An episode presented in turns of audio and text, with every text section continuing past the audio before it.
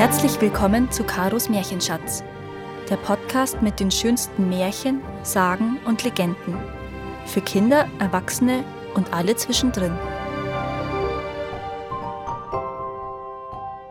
Der weiße Bär König Walemon. Es war einmal ein König, der hatte zwei Töchter, die waren böse und hässlich, aber die dritte war so schön und freundlich wie der helle Tag und der König und alle Leute hatten sie sehr gern. Sie träumte einmal von einem goldenen Kranz, der war so schön, dass sie meinte nicht leben zu können ohne diesen Kranz.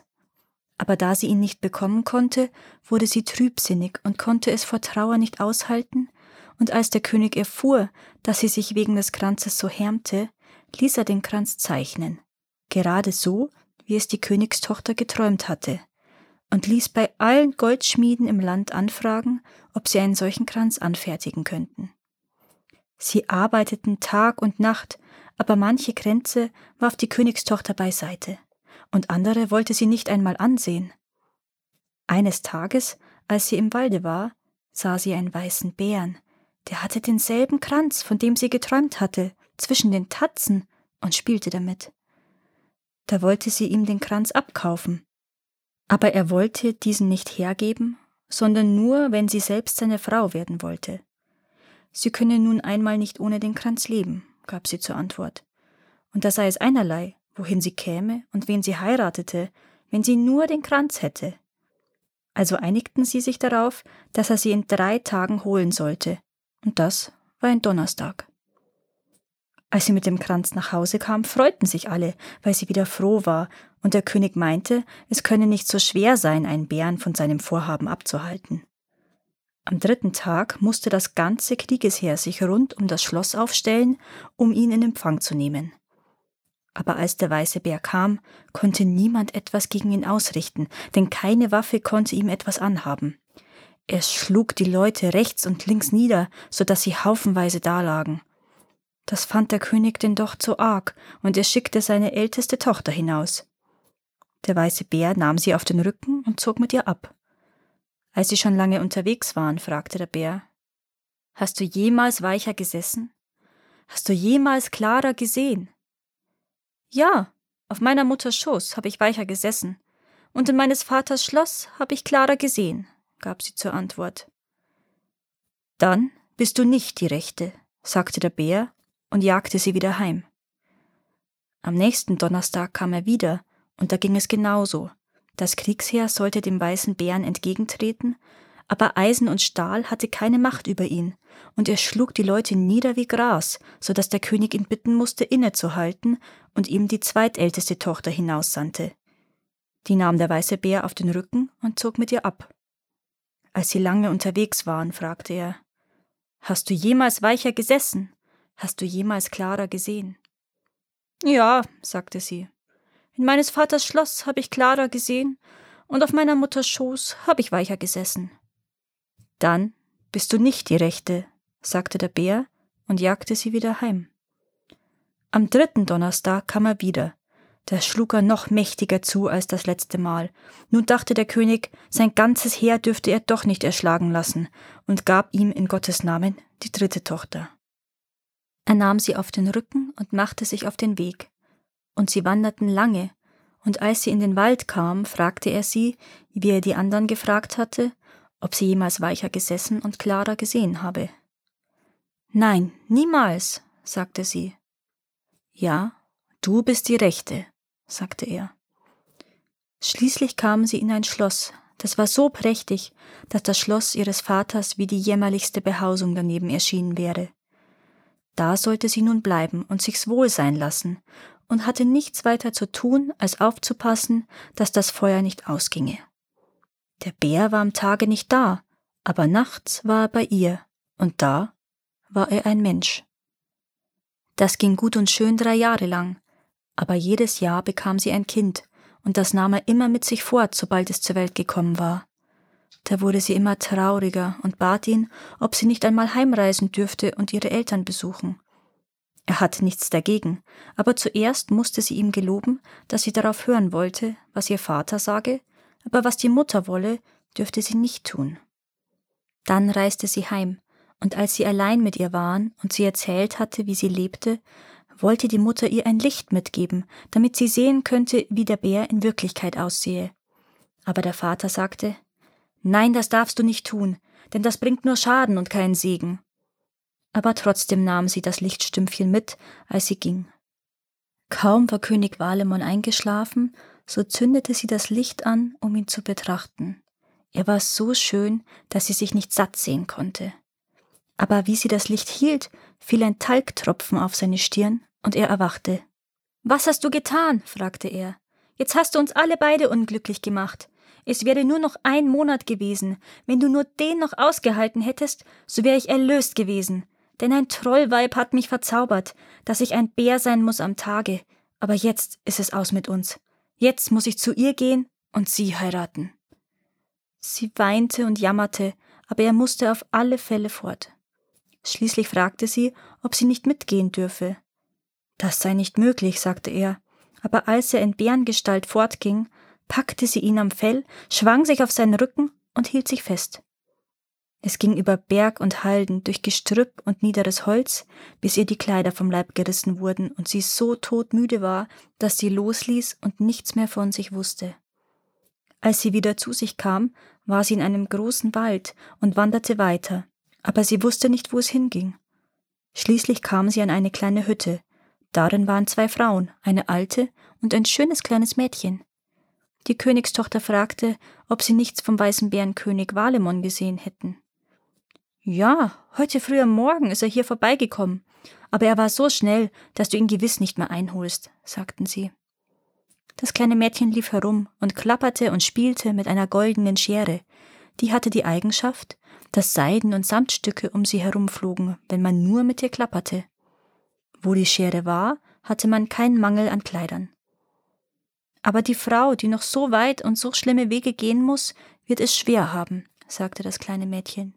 Sie braucht meine Schere nötiger als ich, um sich Kleider zu schneiden, sagte sie und bat, ob sie ihr nicht die Schere schenken dürfe. Das wurde ihr auch erlaubt. Also ging die Königstochter wieder weiter durch den Wald, der gar kein Ende nehmen wollte, und am nächsten Morgen kam sie wieder an eine Hütte. Darin waren auch eine alte und ein kleines Mädchen. Guten Tag, sagte die Königstochter. Habt ihr etwas gesehen vom weißen Bären, König Walemon? Bist du die, die ihn hätte heiraten sollen? sagte die Frau. Ja, sagte sie. Ja, er ist gestern hier vorbeigekommen, aber er hatte es so eilig, dass du ihn gewiss nicht mehr einholen kannst. Das kleine Mädchen lief herum und spielte mit einer Flasche. Die hatte die Eigenschaft, dass man aus ihr einschenken konnte, was man wollte. Aber die arme Frau, die noch so weit und so schlimme Wege gehen muss, wird wohl Durst und viele andere Strapazen aushalten müssen, sagte das Mädchen. Sie hat die Flasche nötiger als ich, und sie fragte, ob sie ihr die Flasche schenken dürfe. Das wurde ihr auch erlaubt.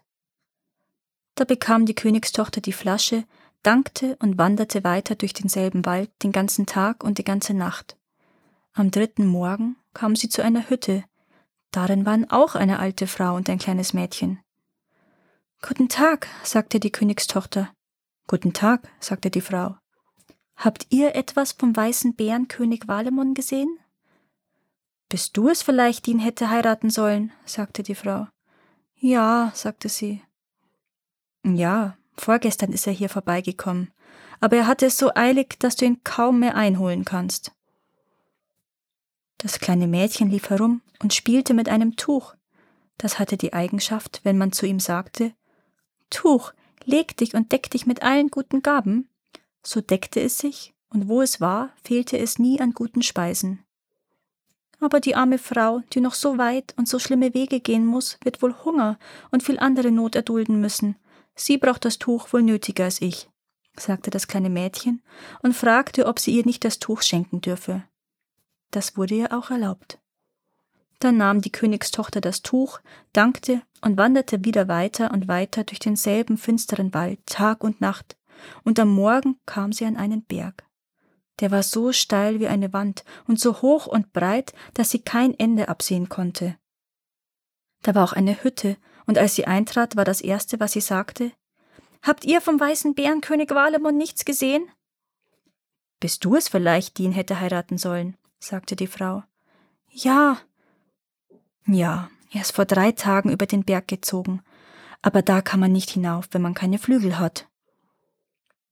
In der Hütte wimmelte es von kleinen Kindern, und alle hingen der Mutter an der Schürze und schrien nach Nahrung. Die Frau setzte einen Kessel voller Kieselsteine aufs Feuer. Die Königstochter fragte, was das bedeuten sollte. Ach, sie seien so arm, sagte die Frau, dass sie weder Essen noch Kleider hätten, und es sei so traurig, die Kinder um ein Bissen Brot schreien zu hören. Aber wenn sie den Kessel aufs Feuer setzte und sagte, nun sind die Kartoffeln bald fertig, so stillte das ein bisschen den Hunger und sie gäben eine Weile Ruhe, sagte sie. Da dauerte es nicht lange, so hatte die Königstochter das Tuch und die Flasche herausgezogen. Und als die Kinder satt und vergnügt waren, schnitt sie ihnen Kleider mit der goldenen Schere. Ja, sagte die Frau in der Hütte, weil du so herzlich gut gegen mich und meine Kinder gewesen bist, so wäre es eine Schande, wenn ich nicht alles täte, was ich kann, um dir über den Berg zu helfen. Mein Mann ist einer von den besten Schmieden. Nun musst du dich ausruhen, bis er heimkommt. Dann will ich ihm sagen, er soll dir Klauen an die Hände und Füße schmieden, dann kannst du es probieren und hinaufklettern. Als der Schmied kam, machte er sich sofort an die Klauen, und am anderen Morgen waren sie fertig. Sie hatte keine Zeit länger zu verweilen, sondern dankte, hakte sich fest in die Felswand ein und kletterte mit ihren Stahlklauen den ganzen Tag und die ganze Nacht hinauf, und als sie so müde war, dass sie keine Hand mehr rühren konnte und wieder herunterfallen wollte, da war sie oben. Da war eine Ebene mit Äckern und Wiesen, so groß und weit, dass sie sich niemals so etwas Weites und Ebenes vorgestellt hatte, und gleich daneben war ein Schloss voller Arbeitsleute aller Sorten, die schafften wie die Ameisen. Was geht denn hier vor? fragte die Königstochter. Ja, hier wohne das Trollweib, das den weißen Bären König Walemon verzaubert hatte, und in drei Tagen sollte sie Hochzeit mit ihm halten. Sie fragte, ob sie nicht mit ihr sprechen könnte. Nein, das sei rein unmöglich. Also setzte sie sich vor dem Fenster nieder und fing an, mit der goldenen Schere zu klappern, dass die Seiden- und Samtstücke nur so herumflogen, wie in einem Schneesturm. Als das Trollweib das sah, wollte es die Schere kaufen. Denn wenn auch die Schneider noch so fleißig sind, so bringen sie doch nichts fertig, sagte sie. Es sind gar so viele Leute, die ausstaffiert werden müssen. Für Geld sei die Schere nicht feil, sagte die Königstochter, aber sie könne sie haben, wenn sie sie eine Nacht bei ihrem Liebsten schlafen lasse. Ja, darauf wolle sie sich gerne einlassen, sagte die Trollfrau, aber sie wolle ihn selbst in den Schlaf bringen und selbst wieder wecken. Als er sich hingelegt hatte, gab das Trollweib ihm einen Schlaftrunk, so dass er nicht aufwachen konnte, wie sehr auch die Königstochter weinen und jammern mochte. Am nächsten Tag ging die Königstochter wieder vor das Fenster hinaus und ließ die Flasche einschenken. Sie sprudelte wie ein Bach mit Bier und Wein und wurde niemals leer. Als das Trollweib das sah, wollte es sie kaufen. Denn wenn man auch noch so viel braut und brennt, so genügt es doch nicht. Es sind viel zu viele, die trinken wollen, sagte sie. Für Geld sei die Flasche nicht zu haben, sagte die Königstochter. Aber wenn sie heute Nacht bei ihrem Liebsten schlafen dürfte, so könnte sie sie haben. Ja, darauf wollte sie eingehen, sagte die Trollfrau. Aber sie wolle ihn selbst in den Schlaf bringen und selbst aufwecken. Als er sich hingelegt hatte, gab die Trollfrau ihm einen Schlaftrunk, so dass es diese Nacht genauso ging wie in der letzten. Er konnte nicht aufwachen, wie sehr auch die Königstochter weinen und jammern mochte aber in dieser Nacht arbeitete einer von den Handwerkern im Zimmer daneben. Der hörte das Weinen und dachte sich, wie das zusammenhinge. Und am nächsten Tag sagte er dem Prinzen, die Königstochter sei gekommen, die ihn befreien wolle. An diesem Tag ging es genauso mit dem Tuch, wie es mit der Schere und mit der Flasche gegangen war. Um die Mittagszeit ging die Königstochter vor das Schloss, nahm das Tuch heraus und sagte Tuch, leg dich und deck dich mit allen guten Gaben und da stand so viel Essen darauf, dass hundert Mann sich hätten satt essen können, aber die Königstochter setzte sich allein zu Tisch. Als die Trollin das Tuch sah, wollte sie es kaufen. Denn wenn man noch so fleißig kocht und brät, so reicht es doch nicht, denn es sind viel zu viele hungrige Mäuler, sagte sie.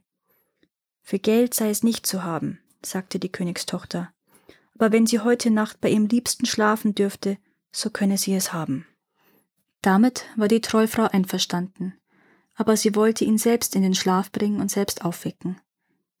Als er sich ins Bett gelegt hatte, kam sie mit dem Schlaftrunk, aber diesmal war er auf seiner Hut und schlug ihr ein Schnippchen. Die Trollin traute ihm diesmal auch nicht mehr über den Weg, denn sie nahm eine Stopfnadel und stach ihn zweimal in den Arm, um zu probieren, ob er auch wirklich schliefe. Aber ob es auch noch so weh tat, er rührte sich nicht, und er durfte die Königstochter hereinkommen. So ging alles zum Besten, und wenn sie nur das Trollweib hätte beiseite schaffen können, wäre er frei gewesen. Da stiftete er die Zimmerleute an, in die Brücke, über die der Hochzeitszug gehen musste, einen losen Balken einzulassen, denn es war damals Sitte, dass die Braut zuvorderst ritt. Als sie dann darüber ritten, senkte sich der Balken mit der Braut und all den Trollweibern, die ihre Brautjungfern waren. Aber König Walemon und die Königstochter und alle übrigen Hochzeitsleute gingen zurück ins Schloss und nahmen von dem Gold und den Reichtümern des Trollweibes mit, was sie nur tragen konnten. Und sie zogen heim in ihr Land und wollten da rechte Hochzeit halten. Aber unterwegs ging König Walemon in die drei Hütten hinein und nahm die drei kleinen Mädchen mit. Und da sah die Königstochter, warum er ihr die Kinder weggenommen und ausgesetzt hatte. Das war, damit sie ihr zu ihm hinhelfen sollten. Und dann feierten sie eine prächtige Hochzeit. Danke, dass ihr auch dieses Mal zugehört habt. Es würde mir sehr helfen, wenn ihr diesen Podcast abonniert und wenn er euch gefällt, mit euren Freunden und eurer Familie teilt. Habt ihr Vorschläge oder Wünsche für weitere Geschichten? Dann schreibt mir. Meine Kontaktdaten findet ihr in den Show Notes. Bis zum nächsten Mal.